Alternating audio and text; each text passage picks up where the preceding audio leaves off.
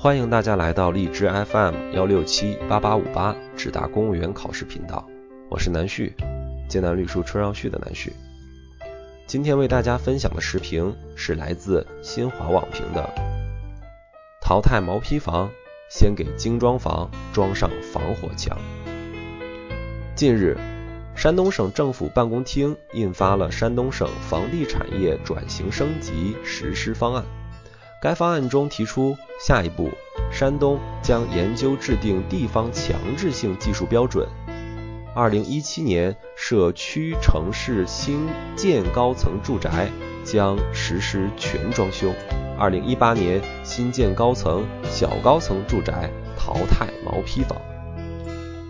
自从建筑部在二零零八年发文，要求各地制定相关扶持政策，引导。和鼓励新建商品住宅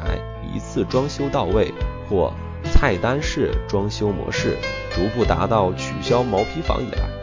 这些年我国一些地方陆续有推广装修房、取消毛坯房的政策出台，有的提出了全装修住宅要占新建商品住宅的多少比例，有的明确要求在几年之内完全消灭毛坯房。有关部门之所以要推广装修房、取消毛坯房，一个重要原因在于毛坯房在后期装修过程中会产生大量垃圾。有数据显示，住宅装修装饰平均一户可能产生两吨垃圾。假设全年有两千万户进行装修改造，则会产生四千万吨垃圾，造成极大的生态环境污染。另一原因是。有的业主在装修时会大拆大改，极可能破坏住宅结构，给房屋质量留下隐患，也会造成建筑资源的极大浪费。但问题的关键在于，业主购买的是装修房，就能保证不重新装修吗？开发商批量打造的装修房，哪怕是精装修，也会扼杀装修个性，让部分业主不满意。虽说开发商也可提供所谓的菜单式装修，但那不过是一种装修套餐。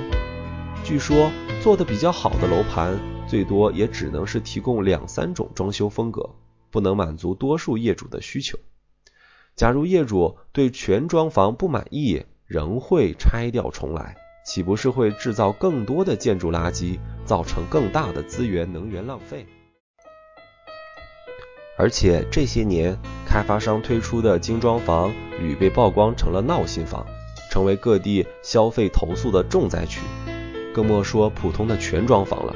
譬如某第一知名开发商推出的精装房，在交房后出现大面积发霉、墙面涂料脱落等装修问题。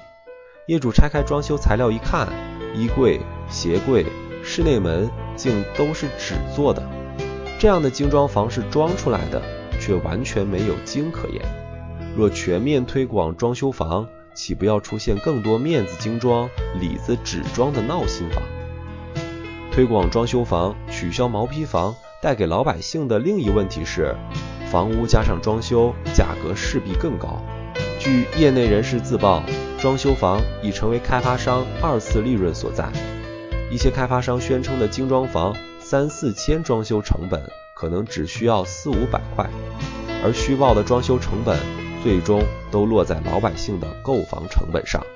消费者不但没有拎包入住的幸福感，反而会更背负更沉重的经济负担。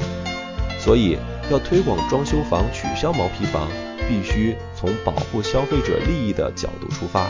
先加大对装修房成闹心房的惩罚力度，给消费者购买装修房。增设一道防火墙，只有严厉处罚开发商偷工减料、粗制滥造、虚假宣传等行为，出台可操作性强的制度，规范房地产装修市场的价格体系、装修标准、责任认定和售后服务等一系列问题，并制定出相关的赔偿方案，才能避免政策在执行过程中变味，甚至事与愿违。